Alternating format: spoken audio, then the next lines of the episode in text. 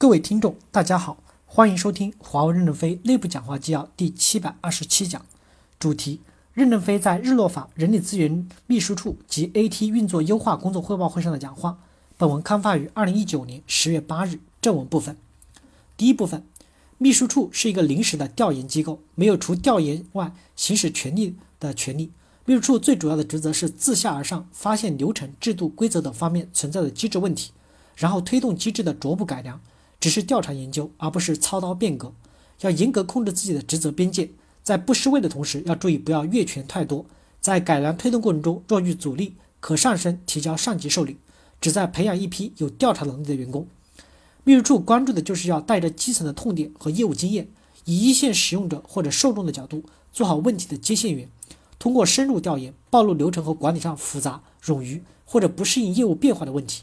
要坚持一个点的问题发现。通过调研发现问题的成因与解决办法，推动基层管理团队自身解决问题，通过正确的方式影响更多的人和组织，构建管理体系的自我批判、持续改进的氛围。秘书处不能调研人，这是总干部部的职责。秘书处最主要的是改革我们的流程、制度、规则等机制问题。秘书处也不要在问题调研前线乱表态。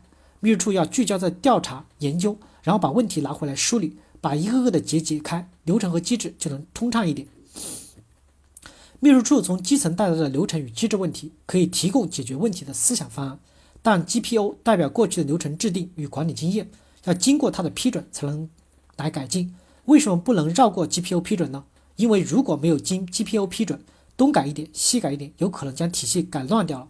所以，当 GPO 与秘书处形成良性的对立统一时，才是流程与机制不断改进的模式。若 GPO 不同意改良，但秘书处认为仍然应该改。则可以继续深化调查研究，如果还推动不了，则可以建立上升机制，比如由当值轮值的董事长来组织会议受理这个改良问题的申请。秘书处人员在队的时间不要太长，半年左右是合适。我们不指望把秘书处人员培养成全能的人，这不现实。我们希望他掌握一点就上战场，到战场后能举一反三，慢慢滚动改革。当前管理体系逐步成熟后，秘书处在保证人员出入质量的前提下。出入队的报批环节也要简化。第二部分，对于秘书处的调研发现的一些影响面较大或者跨领域的问题，可以直接提交当值轮值董事长，在轮值期间推动改良。第一，研发队伍管理的最大问题就是流动性不够。比如有些人在研发待了很多年，但个人职级还很低，成长很缓慢，在岗位上的贡献长期一般。如果早一点疏导，或许还能让他在其他岗位发挥作用。另外，别的业务部门缺人就去社会招聘。但我们这里明明有人，却被捂在老母鸡的肚子下。这些人待在原部门时间长了，又激发不够，他们的技术就可能退化，最后也很难找到新的岗位。徐志军补充说，研发的人力资源部包括各级主管，当前存在的问题是，上面要求做什么他才做，上面没要求就不做，因此对自己组织里的干部和员工缺少根据业务需要进行主动管理。对于研发基层管理者管理能力退化，如果不能改革，我们就要下一个化为补。你们可以把秘书处的调研发现原汁原味的贴到新生社区上，引发大家的思考与主动的改进。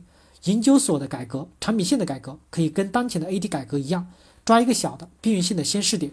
面对习惯势力，改革很难突破，因此我们要先在一个点上突破，再来抓面的突破，从点的突破来带动整个研发的结构性突破。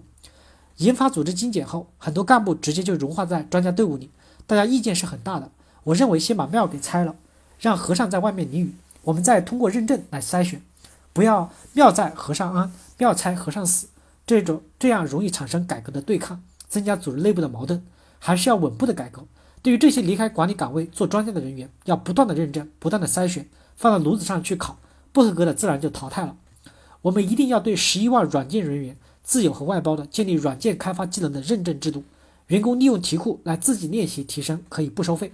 但是自己条件成熟，要求做认证，费用要采用合理的程序来支付。这些费用是付给外部改卷的教练的，员工认证不需要批准，因此获得面试的机会。面试是确定等级的关键。公司将大规模的推动机考，同时我们还可以与其他的国家的软件专家合作，让他们成为我们的教练，来帮助做员工软件测试的阅卷，把希望员工分类清楚，软件质量和效率就会大大的提升。第二，对于多元化激励的费用管理。通过在使用方式和报销方式方面的改良，将过多的人力成本和工作量降下来。比如在发票的报销上，由财务要拿出机制来，统一向政府申报，然后统一处理发票。也可以多利用多利用咖啡厅等各种活动机制，做好多元化的激励费用管理。大型部门活动可以使用备用金制度，或者小型活动可以采用支付垫付者百分之二的垫付成本的方式，在报销时直接申请。感谢大家的收听，敬请期待下一讲内容。